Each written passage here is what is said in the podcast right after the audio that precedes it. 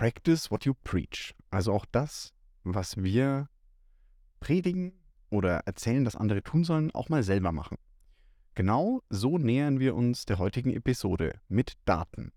Mein heutiger Gast und ich steigen über eine relativ kontrovers diskutierte Datenlage in das Thema Bildung ein, da er eine Schule betreibt und was Bildung leisten muss, um Leute auf den Data-Bereich vorzubereiten, wie hier schon die Grundlagen gelegt werden, die später im Arbeitsleben auch in anderen Bereichen wichtig sind, das hört ihr heute. Unfuck Your Data, deine Machete im Datendschungel. Daten durchdringen immer mehr von uns und unserem Leben, sowohl privat als auch beruflich. Für Unternehmen werden sie vom Wettbewerbsvorteil zum Überlebensfaktor. Wer seine Daten nicht effektiv nutzt, geht unter. Es wird höchste Zeit, das Datenchaos in den Griff zu bekommen. Bei Unfuck Your Data spricht Christian Krug jeden Donnerstag mit Datenprofis darüber, wie du Ordnung in das Datenchaos bringen kannst. So holst du das meiste heraus. Für dein Unternehmen, deine Kundinnen und Kunden sowie natürlich für dich. Und damit herzlich willkommen bei Unfuck Your Data. Ich freue mich sehr, dass ihr heute wieder dabei seid und auch ganz besonders auf meinen heutigen Gast. Ich sage mal so viel, er ist auch Podcaster. Ich durfte bei ihm auch einmal zu Gast sein. Und er hat mich angekündigt als erst die dritte Person, die in seinem Podcast mit einem Doktortitel zu Gast war. Und deswegen kündige ich ihn ähnlich vollmundig an. Es ist nämlich eigentlich noch viel vollmundiger. Wir rollen quasi den roten Teppich hier aus. Ähm, bei mir ist nämlich die erste Person mit einem Adelstitel bei Unfuck Your Data. Und finde ich besonders cool. Also ihr seht schon, Adel ist jetzt, äh, muss jetzt nicht so abgehoben sein, ist er auch gar nicht, wenn man ihn kennenlernt. Äh, eigentlich das Gegenteil von dem, wie man sich das aus den Filmen vorstellt. Äh, überhaupt nicht steif und abgehoben. Bei mir ist der liebe Philipp Baron Freitag von Loringhofen. Und lieber Philipp, stell dich doch unseren Zuhörerinnen und Zuhörern mal kurz vor, für die, die ich, für die wenigen, die dich nicht kennen, sage ich mal. Servus. Äh, ja, das Problem ist, der Name nimmt ja schon dann irgendwie 30 Sekunden ein. Ähm, Philipp Loringhofen, für alle anderen. Ähm, ich mache was mit Daten und Marketing und Technologie und ich habe ein Ziel, dass wir endlich wieder geilere und coolere Werbung haben. Ich träume da immer so ein bisschen von Mad Men kombiniert mit Jung von Matt und David Ogilvy wo wir nicht mehr blöd irgendwie den 20. Empfehlung für den 200. Kühlschrank irgendwie bekommen, weil wir brauchen ja noch sechs weitere, sondern Werbung, die darauf sich bezieht, warum ich mit einem Produkt äh, mich beschäftigen sollte, wobei es mir hilft und das halt dynamisch durch Daten und ähm, einfach auf mich auch personalisiert und zugeschnitten. Und da darf ich halt Unternehmen ein bisschen manchmal unter die Arme greifen, manchmal es auch direkt für sie machen oder auch einfach mal so was Wildes wie eine Datenstrategie dann planen rund um welche Daten brauchen wir, wie kommen wir an die Daten, wo packen wir sie dann irgendwie hin, Stichwort ja Aggregation, Data Warehousing und dann auch wie aktivieren wir das Ganze, also wie packen wir es dann wieder in unsere Werbe- und Kommunikationssysteme. Und als Side Note, was ich damit dann auch ganz gerne tue, ist, ich beschäftige mich mit dem Stichwort Bildung.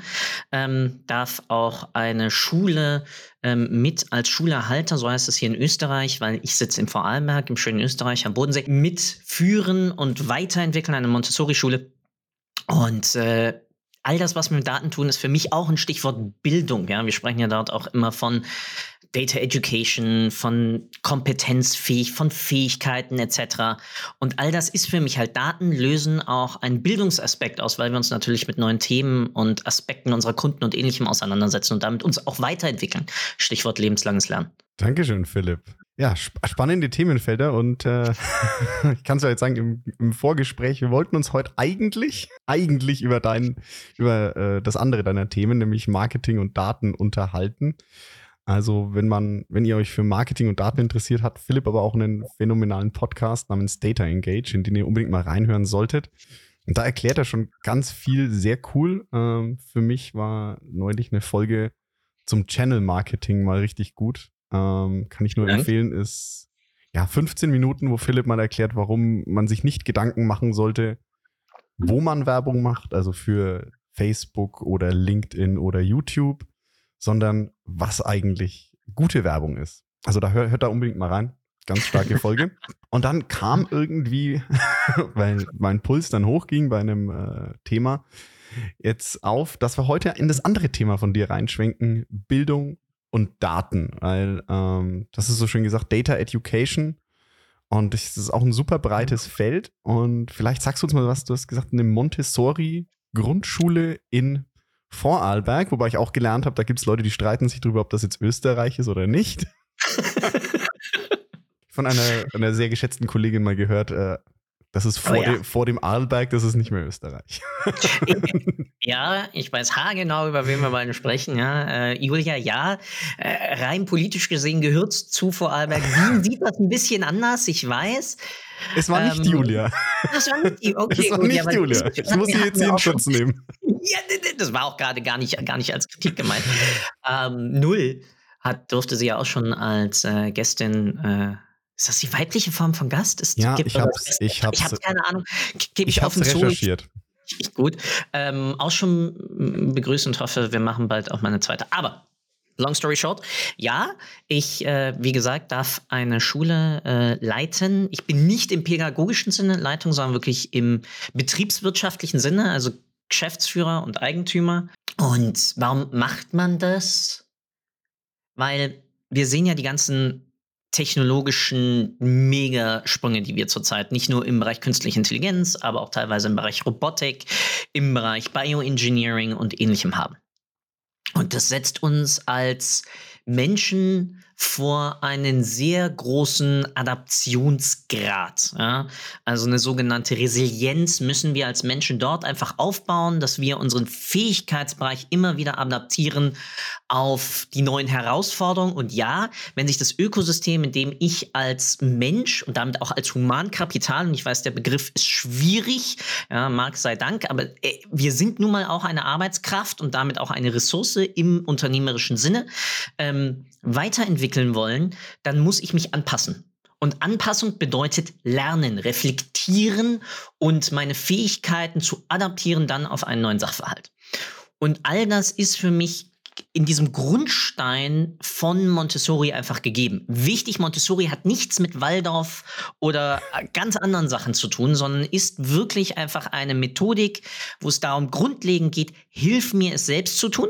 Das bedeutet, ich baue von Anfang an eine Motivation zum Lernen auf. Das bedeutet, dass Lernen nicht mehr gesehen wird als eine Pflicht, ja, wie wir es dann irgendwie manchmal auch in den weiterführenden Schulen haben, aller und auch dort, Entschuldigung für die Wortwahl, Bulimie lernen. Das heißt, ich fresse alles mögliche Wissen für eine Klausur in mich rein. Das haben wir ja auch teilweise dann ja. in der Uni und dann noch mal in anderen Weiterbildungen, sondern es geht radikal darum, dass ich reflexiv mich mal mit einem Thema auseinandersetze und mir dieses auf meine Art und Weise aneigne. Das ist das Konzept von, das pädagogische Konzept hinter Montessori. Und du bist jetzt in einem Bereich, wie gesagt, Grundschule, das heißt die absoluten Grundlagen legen, abgesehen jetzt mal von Krippe und Kindergarten, wo ja wahrscheinlich auch schon erste Anlagen gemacht werden. Ja. Das heißt, so, dass die Lerngrundlagen da liegen, dass die Kinder in dem Fall lernen, ja, lernen, lernen. Ja, ja, blöd. ja. so blöd es klingt. Genau das ist es. Ja. Es ist, in der Summary ist es genau das. Wir motivieren dazu, das Lernen zu lernen. Nichts anderes also lebenslanges Lernen bin ich ja bei dir. Ähm, ist, glaube ich, jetzt wichtiger als jemals zuvor. Diese klassischen Karrieren, ich mache eine Ausbildung und bin dann bis zur Rente in dem Unternehmen, außer es passiert irgendwie was ganz Seltsames. Sind, ja. Ja, wobei so unwahrscheinlich ist das aktuell noch immer nicht. Also ich habe auch äh, Leute auch aus, aus unseren Generationen ähm, oder unserer Generation, weil so weit alterstechnisch sind wir ja dann doch nicht, ähm, die auch noch immer seit 15 Jahren teilweise beim gleichen Unternehmen sind. Aber wichtig, nur weil du beim gleichen Unternehmen bist, heißt das nicht, dass du gleich in der gleichen Position, in der gleichen Verantwortung, im gleichen Aufgabenfeld und ähnliches bist. Weil das eine ist ja, wie gesagt, wir sind eine Ressource. Das heißt, eine Marke, ein Unternehmen wäre dämlich, uns zu verlieren, weil ich kenne ja die internen Prozesse, ich kenne ja alles Internes. Aber meine Herausforderung, die ich für dieses, in diesem Unternehmen, in dieser Organisation löse, die ändern sich, die wandeln sich. Und darauf muss ich mich adaptieren. Ja, also vielleicht präziser formuliert, genau, wir werden nicht mehr den Job machen, den wir in der Ausbildung oder im Studium erlernen. Oder die, also die Inhalte, die wir im Studium erlernen, sind dann nicht oft, oft nicht die, die wir dann im Beruf täglich brauchen. Da glaub, ich glaube, dann ja. muss man andere Sachen aus dem Studium mitnehmen als die puren Inhalte, denn die veralten einfach so schnell. Also wenn ich jetzt in mein Studium. Wobei auch die Grundzüge nicht. Menschliche Psychologie ist menschliche Psychologie. Genau, die, die hm? Grundlagen. Ja, klar. Es gibt einige Grundlagen. Ich wollte gerade sagen. Dass ich da rein, rein Nein, das passt, ist doch gut. Absolut. Also ja, ja, gewisse Grundlagen. Ich sage mal so, ich habe ja Biologie studiert und eine DNA ist, besteht immer noch aus G, A, T und C. Ja, also da wird sich auch nicht viel dran ändern, die nächsten. Du musst ziemlich ja gefeiert haben jetzt vor einigen Tagen, als wir endgültig das, das äh, Genom vollständig jetzt dekodiert haben. Ja, die letzten Prozente ja jetzt auch. Also, ja, die waren auch aber, war wieder, Menschheit hat gelernt. Die, war, die waren knifflig. Ich gebe ich geb zu, und das ist jetzt sehr polarisierend, ich habe tatsächlich mehr gefeiert als ähm, die beiden geschätzten Ex-Kolleginnen und Kollegen Uur Shahin und Özlem Türici mit einem mRNA-Impfstoff doch viel gegen die Corona-Pandemie getan haben. Äh, ja, natürlich. Das ist ja nochmal eine genau, ganz andere Auswirkung. Klar. Ich habe nämlich tatsächlich mit mRNA in meiner Promotion gearbeitet. Wow. Gut, genau. dann, dann traue ich mich nicht an deine Doktorarbeit ran, weil ich werde höchstwahrscheinlich, vielleicht, wenn es hochkommt, weniger als ein Prozent verstehen. Ich schicke schick sie dir gerne mal zu. Aber das ist jetzt nochmal so ein, so ein Übergang mit der, mit der Doktorarbeit. Ich habe das irgendwann gelesen. Ähm, es gab diesen Hochschulbildungsreport von mhm. 2017 kam der raus. Und so sind wir beide jetzt ja eigentlich auch auf das Thema gekommen. Klar, jetzt sitzen hier zwei, ähm, ja, nennen wir es jetzt mal privilegierte, mittelalte, weiße Männer. Und jetzt gucke ich mal in diesen ja. Hochschulbildungsreport, der betrachtet jetzt mal die Dimension ähm, Bildungsabschluss einer Person in der Relation zum Bildungsabschluss ihrer Eltern. Und die ist jetzt auch, glaube ich, ganz oft rauf und runter gegangen. Und die sagt eben so, wenn deine Eltern, also die Menschen, die dich großziehen, meistens sind es die Eltern, also wenn du, wenn du, da hast du schon Glück, wenn deine Eltern die Menschen sind, die dich erziehen. Das ist auch nicht immer der Fall. Mhm. Sondern die Menschen, die dich erziehen oder bei denen du aufwächst, einen Abschluss haben, ist deine Chance, ein Studium anzufangen, so 74 Prozent statistisch gesehen. Wenn mhm. deine Eltern keinen Abschluss haben, ist es schon 21 Prozent nur. Mhm. Und den Abschluss dann zu machen, das ist immer 63 versus 15 beim Bachelor, beim Master 45 versus 8 und bei der Promotion 10 zu 1. Das heißt, nur ein Kind, was von Nicht-Akademiker-Eltern erzogen wird, macht einen Doktortitel. Und jetzt sitzt dir so einer gegenüber und fragt Philipp, das eine Prozent, warum, so als Schuleigentümer, Philipp, warum ist das so? Was ist hier das Problem dieser Bildungs- oder Chancengleichheit? Also die erste Herausforderung dabei ist, und ich, ich finde diese Aussage einfach sehr, sehr stark vereinfacht. Warum? Weil der Bildungshintergrund deiner Eltern, ja, ähm, manifestiert sich in ganz, ganz vielen weiteren Sachen, die eigentlich dann die Auswirkungen und die Treibkräfte dahinter sind. Weil ein Aspekt ist zum Beispiel einfach zur Verfügung stehendes Einkommen. Ja. ja? Proxy davon ist Bildungshintergrund deiner Eltern.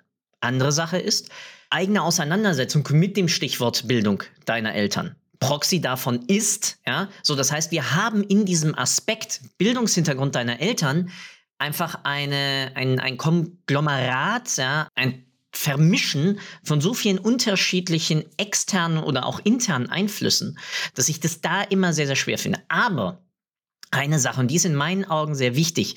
Ähm, wir haben ja, und auch das wissen wir aus sowohl der Psychologie als auch teilweise einfach aus der, aus bisschen aus der Biologie, und da korrigiere mich bitte, ähm, weil da lese ich halt nur ja, Mastbücher da hinten und bin nicht so tief in den aktuellen Studien drin. Und zwar, was prägt uns eigentlich in unseren kognitiven Fähigkeiten? Ja, was prägt unsere kulturelle Adaption als Wesen? Ist es Nature, also ist es sozusagen der Genin, der unser Gencode, ja, oder ist es Nurture, also unsere Erziehung? Meines Wissens nach haben wir dort noch keine definitorische Aussage, ähm, was sozusagen die treibende Kraft ist. Also die die Studien, die ich in dem Bereich kenne, sagen 40% Genetik, mhm. 40% Umfeld, 20% mhm. Messfehler. Okay, Wichtiger Zusatz. Das ist so, also wirklich, um, ähm, das ist so die, die, die letzte Studienlage, also die, die, ich jetzt kenne. So ist, genau, ist relativ Gleichgewicht und du hast halt so einen, so einen Unsicherheitsfaktor von 20% in die eine oder andere Richtung drin. Okay. Aber so, jetzt, schon allein da. Ich, ich, ja. ich gebe dir jetzt mal recht, das ist vielleicht sehr einfach und sehr plakativ dargestellt und auch, auch nicht auf einen Faktor zurückzuführen. Aber es zeigt ja. Es ist nicht falsch. Genau, es zeigt es ja falsch, mal. Genau.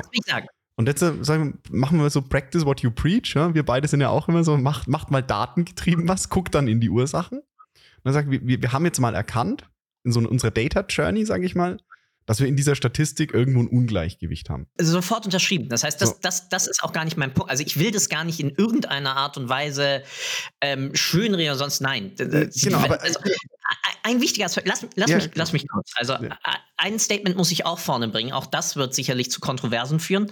Ähm, nicht jeder muss studieren. Ja, das sagt ein, ein Studierter mit Master hinten dran, der hochgradig privilegiert ist. Nicht nur durch den Namen, sondern auch einfach durch das dahinterstehende Netzwerk. Aber warum sage ich das? Allein schon aus dem Aspekt, muss heutzutage nicht mehr jeder studieren. Warum? Weil wir als Wissensarbeiter werden schneller wegrationalisiert, danke KI, ja, als der Handwerker, der mir die Photovoltaikanlage oben aufs Dach schraubt. Weil bis meine Roboter oben auf einem Dach klarkommen, bei allen Altbauten und sonst was, die wir haben, ja, sieht die Welt vollkommen anders aus, als dass unsere pseudo-intellektuellen Wissensergüsse nicht durch eine KI irgendwie ausgeglichen werden. Nur mal, um das, das schon mal vom, vom, vom Play das, zu haben. Zum, also da gebe ich dir vollkommen recht. Also es muss wirklich nicht jeder studieren. Es sollte aber jeder die Möglichkeit haben. Genau, also mir geht es darum, es sollte jeder die Möglichkeit haben. Und ich würde das dann auch noch mal in einer Gesamtbetrachtung umdrehen. Mhm. Und wenn du jetzt diese Statistik anschaust, 74 Prozent der Kinder von Akademikern gehen studieren. Ja. Wie viele davon wären eigentlich vielleicht in einem Handwerksberuf glücklicher? Also das ist, ist nicht nur die Ganz eine viele. Richtung. Die eine Richtung sieht natürlich sehr plakativ, die kann man sehr plakativ darstellen und das ist ja immer, ich finde auch plakative Darstellungen gut, um in ein Thema mal reinzukommen, weil nur dann, sagen wir, wenn du mit Extrempositionen mal reingehst, kommst du in einen sinnvollen Diskurs, wenn du dann bereit bist, ja. dir etwas abzuweichen. Aber du musst erstmal plakativ was hinstellen, ähm, um auf ein Thema aufmerksam zu machen, so meine Meinung. Unterschreibe ich sofort, weil bedeutet aber, dass du halt hoffentlich auch immer eine, eine Diskurskultur hast, die äh, produktiv ist und nicht haut drauf und ich bin der Lautere und äh, wir umschreiben das ja immer so schön als Stammtischkultur dann, das bitte nicht, ja. ähm, sondern äh, ergebnisorientiert. Genau, und dann würde ich sagen, lass uns mal zurück zum kommen zu dem Thema. Also dann Bildungs- oder Chancengleichheit in der Bildung. Du hast ja gesagt, es gibt viele Einflussfaktoren, also viele Faktoren, über die der Bildungsstand deiner Eltern deine Chancen und deine Wahrnehmung von Bildung überhaupt beeinflusst. Ja, aber die wichtigste Sache in allem ist, Bildung muss dir Spaß machen. Und es wirkt sich halt auf diesen Fakt, und mit Spaß meine ich jetzt nicht alle, oh cool, ja, ich habe jetzt ein neues Computerspiel oder sonst was, sondern dass es dich interessiert, dass du für dich neue Dinge entdeckst, die für dich relevant sind. Und dass du damit dann auch teilweise das Durchhaltevermögen hast, dich einfach mal da durchzufräsen, ähm, etwas Neues zu lernen. Ja, wie funktioniert äh, diese neue Maschine? Wie funktioniert dieser neue Klebstoff? Es ist ein drei Komponenten Klebstoff. Warum funktioniert? Wo kann ich ihn anwenden? Schon allein sich damit auseinanderzusetzen. Es gibt ja immer ähm, dieses, bei, besonders bei uns Techies, ja, ich brauche keine Anleitung. Holla, die Waldfee liegen wir oft falsch, dass wir dann irgendwie nur 30 Prozent der Funktionen nutzen, obwohl die restlichen 70 mega zugänglich wären. Wenn wir einfach nur mal zwei Minuten investiert hätten, um durch diese Anleitung, ja, nur mal durch, durchzublättern. Ich sage ja noch nicht mal jedes Wort lesen. Durchblättern. Ja, schon allein das ist in meinen Augen ja eine Auswirkung von, ja, irgendwie bin ich zu arrogant in meiner Selbstwahrnehmung, ja, dass ich das gar nicht nötig habe. Das ist so etwas von falsch. Und den Grundstein dafür legen wir nun mal in der Grundschule. Ja, weil es genau dann darum geht, sich offen mit einem Thema auseinanderzusetzen und dass mir jemand anders nun mal etwas Wunderbares beibringen kann. Der Mensch in meinen Augen, der das bis heutzutage noch immer am aller, aller, allerbesten vertreten hat, ist Richard Feynman. Einer der vermaledeit besten Akademiker, die wir schon lange Zeit auf diesem Planeten hatten, der aber immer gesagt hat, eigentlich habe ich nichts verstanden. Und meine Studenten können mir teilweise Sachen besser erklären als ich. Ja? Und wenn sie das können, dann habe ich als Lehrer wiederum was richtig gemacht, weil ich habe sie genau dazu animiert. So long story short, und das ist die Grundlage, die wir halt das hört sich jetzt sehr hochtrabend, sehr arrogant an, aber genau dann mit einer nachhaltigen Grundschulbildung halt legen müssen. Dieses Interesse, ähm, diese kindliche Neugier nicht im Keim zu ersticken, sondern sie eben zu pflegen, zu hegen und auch zu beschützen, dass sie auch nicht überfordert wird. Dein Kind muss nicht unbedingt Musik machen, sechs Sportarten und am besten noch irgendwie jetzt schon Schachweltmeister und irgendwie auch noch gleichzeitig programmieren und sechs Sprachen auch noch bitte. Nein. Gib ihm die Möglichkeiten, ja, aber wenn du merkst, da ist Resilienz, da ist sozusagen, also nicht Resilienz, da ist, da ist, da ist Abwehrhaltung gewisser Art und Weise, dann respektiere dies ja, dann geh in einen, auch wieder dort, in einen Diskurs und hör dem Kind zu.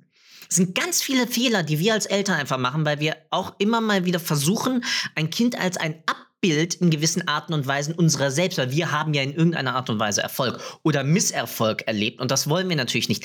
Kinder müssen auch ihre eigenen Erfahrungen machen. jetzt habe ich ganz weit ausgeholt, sorry. Nein, das ist, ich finde es super spannend. Also ich hoffe die Zuhörer auch. Aber ich finde ich finde super spannend, was du sagst. Also dieses, äh, diese kindliche Neugier. Und ich schlage jetzt wieder mal die Brücke so in unsere Datenwelt. Mhm. Ganz frech. Das ist das, was uns oft fehlt in Projekten. Diese, ja. diese, diese, dieses Erhalten dieser kindlichen Neugier aus einer Angst heraus. Vielleicht auch unwissend zu wirken. Also, das ist so, was ich jetzt wieder, wir sind ja beide in der Datenwelt nehmen so, ja, da gibt es bestimmt doch einen Standardprozess und ich halte mich an den Standard und gucke dann nicht in diese eigentlich spannenden neuen Datenthemen rein, ähm, weil ich einfach, weil es mir aberzogen wurde. Weil wir kommen hier vom Hundertsten ins Tausendste. Aber, Aber ja, das, das, das ist, es kommt genau ja wieder zurück. Relevanz. Genau. Ja, das ist, das ist wirklich in sich die Relevanz ähm, für diesen ganzen Aspekt von sich intensivst mit einem, mit einem Feld auseinanderzusetzen. Ja, also ich habe 2006 als sozusagen ich ja, äh, äh, dann meine erste Werbeagent Werbeagentur, ja, Werbeteam oder sonst wie ja aufgebaut habe. Ja, ähm, da war ich war ich jung, ähm, beziehungsweise ja, schon 2002 und da war grundlegendste Aussage, was ich nie verlieren will, ist meine kindliche Neugier. Und ich gestehe, Halleluja, war das zu dem Zeitpunkt schon ein Kampf und verdammt, ja, da war ich eindeutig jünger als jetzt. Und ich merke es jetzt, wie ich immer wieder in ausgetretene Denkmuster und Pfade dann reinfalle und externe Impulse dann brauche, dass ich da wieder rausspringe. Und natürlich sind eingetretene Pfade relevant, weil sie bedeuten, etwas hat funktioniert. Und es reduziert unsere Transaktionskosten, ja, dass ich, dass ich, dass ich mir Wissen auch aneigne. Also nochmal, unser Gehirn funktioniert ja genau dadurch, dass, wenn ich etwas immer wieder wiederhole, ja, dann verstärken sich die Neuronbahnen zwischen meinen einzelnen Neuronen, wodurch ich lerne. Das ist ja Lernen. Lernen ist Wiederholen, ja, und dadurch, dass dann die Verbindung dieser neuronalen zusammen, also dieser neuronalen Komponenten innerhalb meines Kopfes dann sich verbinden, ja, kann ich das dann schneller und effizienter abrufen. Heißt, wir Menschen sind, müssen energetisch ja sinnvoll laufen, weil es gab mal so ein paar tausend Jahre vorher, da gab es so, ja, Essen schwierig zu besorgen und ich muss mega haushalten mit meinem Energiesystem. Ähm, also muss ich ja Möglichkeiten finden und daraus entstand ja Lernen, ähm, wie ich schnell Dinge, die funktionieren, abrufen kann. Mhm. So wie auch bei Ameisen sich andauernd ja die Wege dann, dann vertiefen und so. Gleiches Prinzip in unserem Kopf. Aber, und das ist das Schöne, dass wir irgendwann dann solche Bereiche innerhalb unseres Kopfes entwickelt haben. Und in einer der vorigen Folgen mit Julia hast du ja auch über Kahneman, ja, Thinking Fast and Slow, ja auch kurz einmal als, als Buch angesprochen. Auch darum geht es. Ja, wir haben einfach ein antikes, ja, fast Reptiliengehirn, ja, das und wir denken auch über den Bauch und über unser Rückenmark und wir haben muskuläre Erinnerungen. Aber wir haben einen Bereich in unserem Kopf, der filtert, der ermöglicht uns zu reflektieren und zu filtern. Und den müssen wir einfach innerhalb der Jugendbildung und Kinderbildung megamäßig vorantreiben und ihnen einfach die, das Selbstvertrauen geben. Ja, wir haben, auch dort zitiere ich gerade mal aus unserer Erziehung hier in unserer Familie, wir haben uns ein Ziel für unsere Kids gesetzt. Ich will ihnen so viel Selbstvertrauen beibringen, dass egal wie viele Löcher unsere Gesellschaft sozusagen in dieses Fass von, von Selbstvertrauen reinschießt, die noch immer die Möglichkeit haben, zu ihren reflektierten Aussagen, Annahmen und Eigenperspektiven zu stehen. Ohne dass sie dann irgendwann verschreckt sich in irgendeine Ecke stellen. Und das so früh wie möglich jetzt schon. Das bedeutet, dass meine Kids mich manchmal an die Wand diskutieren und sagen, ja, Papa, aber das macht einfach keinen Sinn. Und die sind acht. Und der Kleinste mit vier fängt damit jetzt auch schon an. Muss man aushalten als Eltern, ne? Ja, aber auch als Unternehmer und auch als Ja. Geschäftsführer und als Teamlead. Ja, was ich damit sagen will, ist eigentlich genau der Aspekt, dass du eben auch eine Unternehmenskultur damit etablierst. Wir hatten es ja auch in unserer Aufnahme ähm, bei mir. Ich nenne es hypothesenorientierte Ja. Unternehmenskultur, wo es einfach darum geht, was wissen wir eigentlich nicht? Also diesen Explorationswillen und Geist immer wieder im Unternehmen zu haben. Ja, der auch als Grundlage wieder in der frühzeitigsten Bildung irgendwie gelegt wird, aber das auch dann als Unternehmer vorzuleben, als Teamlead vorzuleben und zu sagen, hey, mein lieber Praktikant, mein lieber Werkstudent, mein neuer lieber Mitarbeiter, was denkst du denn darüber? Ergibt das für dich so Sinn? Und dass du dann nicht ankommst mit der Aussage, das haben wir schon immer so gemacht, sondern dann sagst, das haben wir schon immer so gemacht, weil zu dem Zeitpunkt diese und diese Daten uns darauf gezeigt haben, dass das funktioniert. Womit du ja noch immer sagst, ja, die Daten haben sich geändert. Wunderbar, vielen Dank. Weil klar, unser Bauchgefühl ist ganz, ganz, ganz, ganz wichtig. Ja, wie gesagt, Transaktionskosten reduzieren, energetischen Haushalt reduzieren. Ja, wir haben nur ein gewisses Momentum an Möglichkeiten, dass das ja, nette Ding hier vorne überhaupt filtert. Irgendwann ist das nämlich auch müde, wie ein Muskel. So. Das muss ich also sinnvoll einsetzen. Das habe ich ihm zum Denkpause. Schweigen gebracht. Ja. Das muss man erstmal schaffen. Ist nicht so leicht, sagen manche Leute.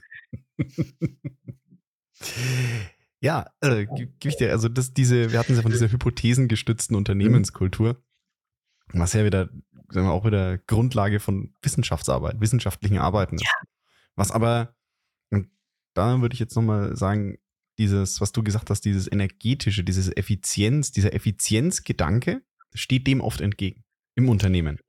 Ein, Effizien ein, genau, ein Effizienzgedanke entsteht, eine, entsteht einer hypothesengestützten explorativen Unternehmenskultur entgegen, weil explorativ niemals effizient ist. Es kann aber sehr effektiv sein. Was meine ich damit? Ja. Also Ja. Effizienz heißt, also vielleicht mal ganz kurz als Definition, damit wir auch wieder über das Gleiche reden. Effizienz heißt, dass ich etwas Bestehendes mit möglichst wenig Ressourcen möglichst gut gestalte. Mhm. Beispiel ähm, Energiekosten reduzieren, wenn ich einen, effektiv- einen Motor habe, der quasi die Energie effizienter nutzt, der weniger ähm, Strom verbraucht, um das Band gleich genauso schnell anzutreiben. Das ist Effizienz. Und Effektivität ist halt einen, ja, einen neuen Effekt zu generieren, also einen neuen Einschlag. Ich würde jetzt mal als Beispiel das erste iPhone. Das Mhm. erste iPhone wurde mit Sicherheit nicht effizient entwickelt und wahrscheinlich auch nicht effizient gebaut, aber es war verdammt effektiv auf dem Markt, weil das einfach Mhm. einmal eine, eine disruptive Innovation war. Einfach den, Tele, den Mobilfunk und auch den Internetmarkt und im Nachgang auch, wie wir äh, Inhalte oder Wissen konsumieren, nachhaltig verändert hat. Und da sage ich, das steht sich immer so ein bisschen gegenüber, wenn du in einem Effizienzgedanken bist, wieder in diese Effektivität und das Explorative reinzukommen. Das finde ich extrem schwierig. Haken dran. Voll. Du wirst es auch nicht schaffen, dass du es 24-7 durchträgst, weil du genau ja dann da reinläufst, dass du da andauernd in so ein Muster kämpfst, dass du die ganze Zeit hinter, hinterfragst, ja. Ähm, unter allen Mitarbeitenden und allen Freunden und sonst was äh, haben wir ja oft äh, rein psychologisch so ein nettes, ja, bin ich überhaupt gut genug hinterfragen? Ja, schon allein das lähmt dich ja dann äh, teilweise in Sachen, die du machst. So, und als Unternehmen, wenn du anfängst, dich als Gesamtorganisation andauernd zu hinterfragen, dann landest du halt genau in so einer lähmenden Haltung. Also ist das, was jetzt müssen wir wieder Google dummerweise ansprechen, ja, Sergey Brin und Larry, ja, ähm, es geht dezidiert dadurch, dass du einen gewissen zeitlichen Bereich, ja, ähm, dann genau für solch eine Reflexion ähm, zur Verfügung stellst. Bei Entwicklerteams ist das der sogenannte Retro, ja, wenn du, wenn du in einer agilen Umgebung arbeitest. Ähnliches mache ich, äh, habe ich, durfte ich auch mit meinen Marketingteams immer machen, die ich, die, ich, die ich führen und leiten durfte, ja. Wo man sich dann wirklich hingesetzt hat und anhand der Daten, Zahlen und Fakten, der Reports und ähnliches und dann einer zielgerichteten Fragestellung immer einleiten, was haben wir diese Woche gelernt? Was haben wir in den letzten zwei Wochen gelernt? Welche neuen Fragen haben sich ergeben? Einen dezidierten Tag hatten, wo es genau darum ging. So, das muss jetzt aber nicht unbedingt von Anfang an ein Tag sein.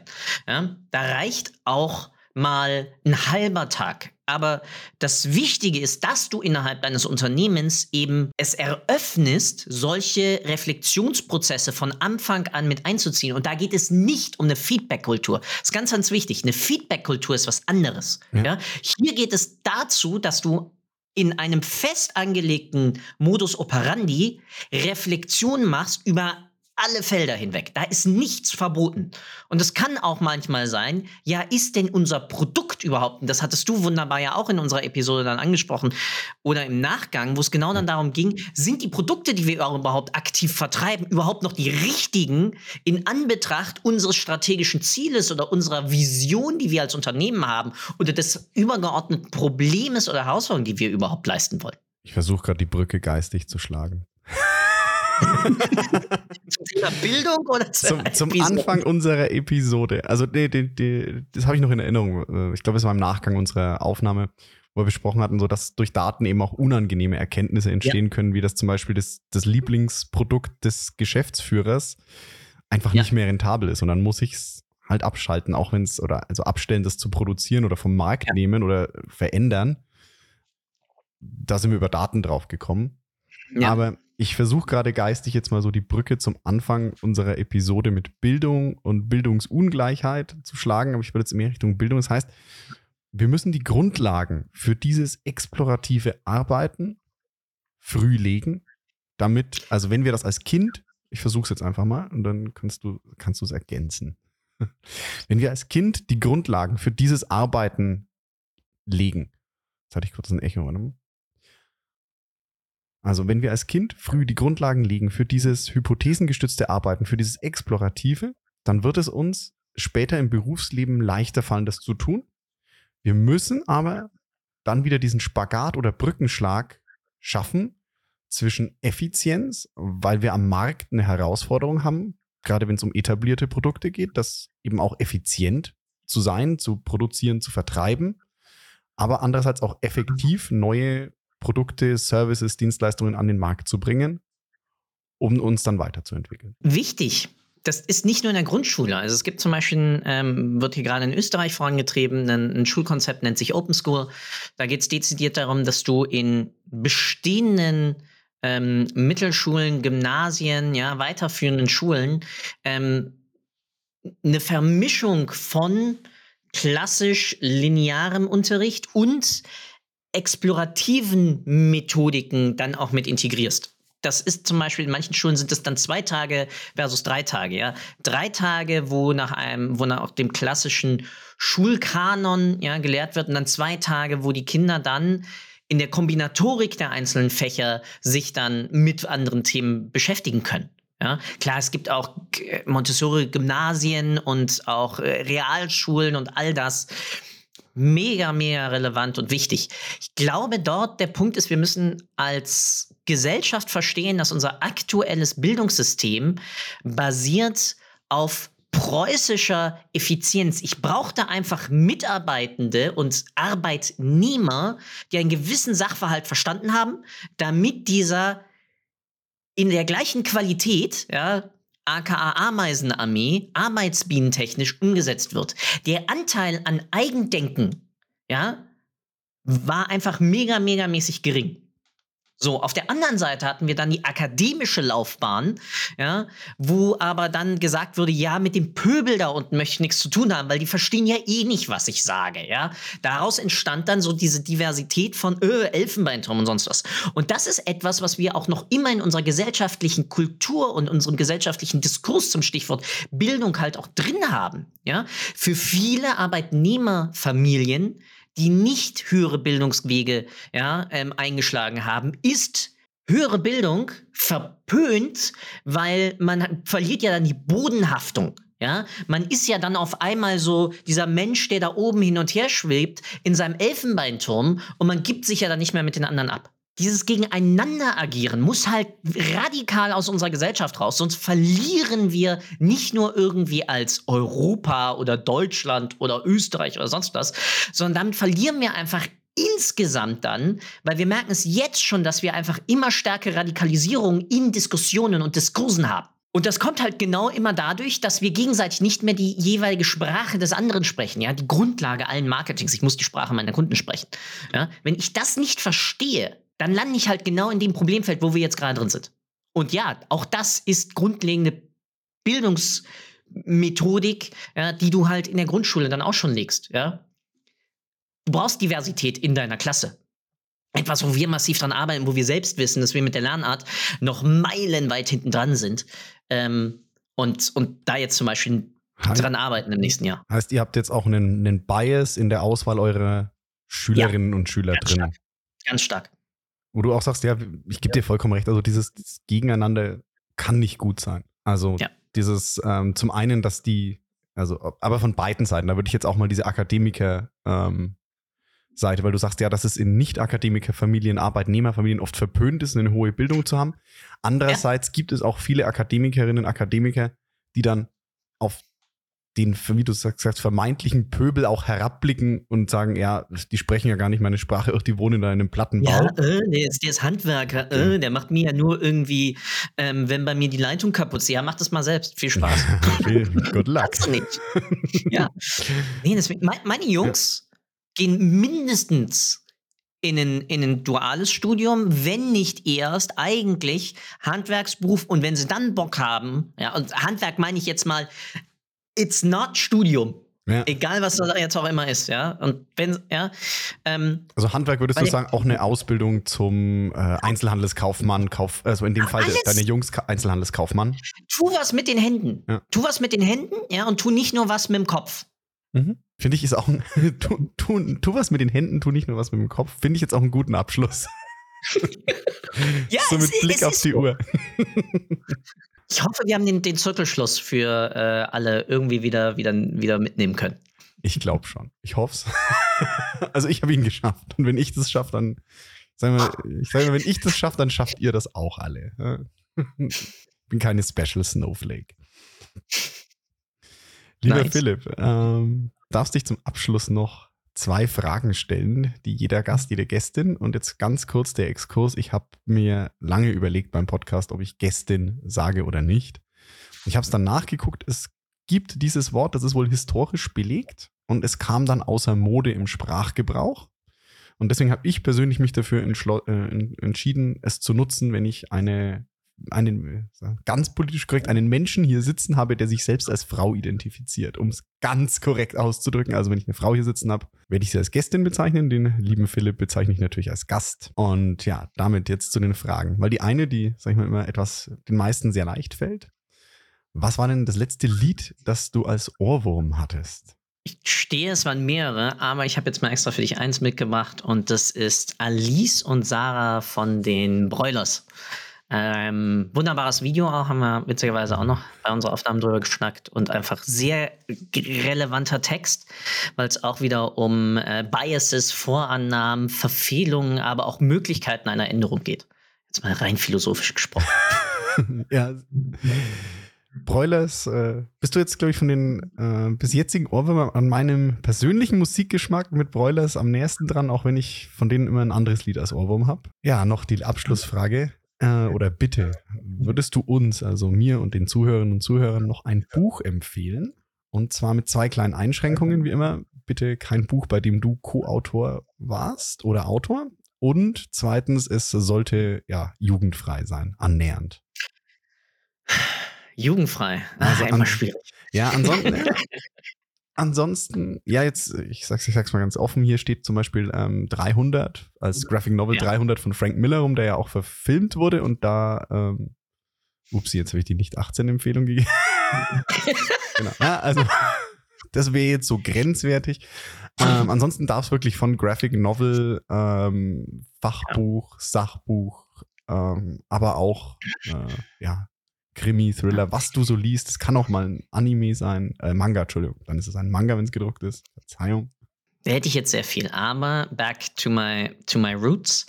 Ähm, wunderbares Buch von 2011 und ihr bekommt es leider Gottes nur im Antiquariat. Mhm. Und zwar, das ist Momentum, ähm, die Kraft, die Werbung heute braucht, so heißt es. Und es ist relevanter denn je in Anbetracht der aktuellen Entwicklung, einfach im Gesamtwerbemarkt, nicht nur Digitalwerbemarkt, und wurde verfasst von äh, den guten Herren, die ich auch schon zu Anfang angesprochen habe, nämlich äh, Holger Jung und Jean Remy von Matt. Ähm, die Gründer und äh, sehr lange zeitig Geschäftsführer der Werbeagentur Jung von Matt. Und es geht in sich genau darum, was ist eigentlich gute Werbung? Ja? Ähm, und ja, gute Werbung muss irritieren. Sie muss Aufmerksamkeit generieren und sie darf nicht einfach so mitschwingen, sondern darum geht es ja. Sie muss in your face dich zu einem kognitiven Diskurs mit ihr selbst, mit dem Produkt und mit dem jeweiligen Placement anregen oder auch dich dazu provozieren. Und das ist einfach wunderbarst in diesem Buch äh, aufgearbeitet. Und deswegen kann ich es eigentlich nur jedem, auch in, in, Datenprojekten und sonst was, weil wie du, wie wir es ja gerade schon auch diskussionstechnisch hatten, ähm, nur durch die Diskussion und damit auch manchmal durch eine kontroverse These oder Aussage sorgst du dafür, dass sich Menschen mit einem Themenfeld auseinandersetzen. Danke dir. Leider nur noch im Antiquariat. Mal schauen, ob ich es noch irgendwo herkriege. Medimobs hat noch einige davon. Medium, ah. Dankeschön.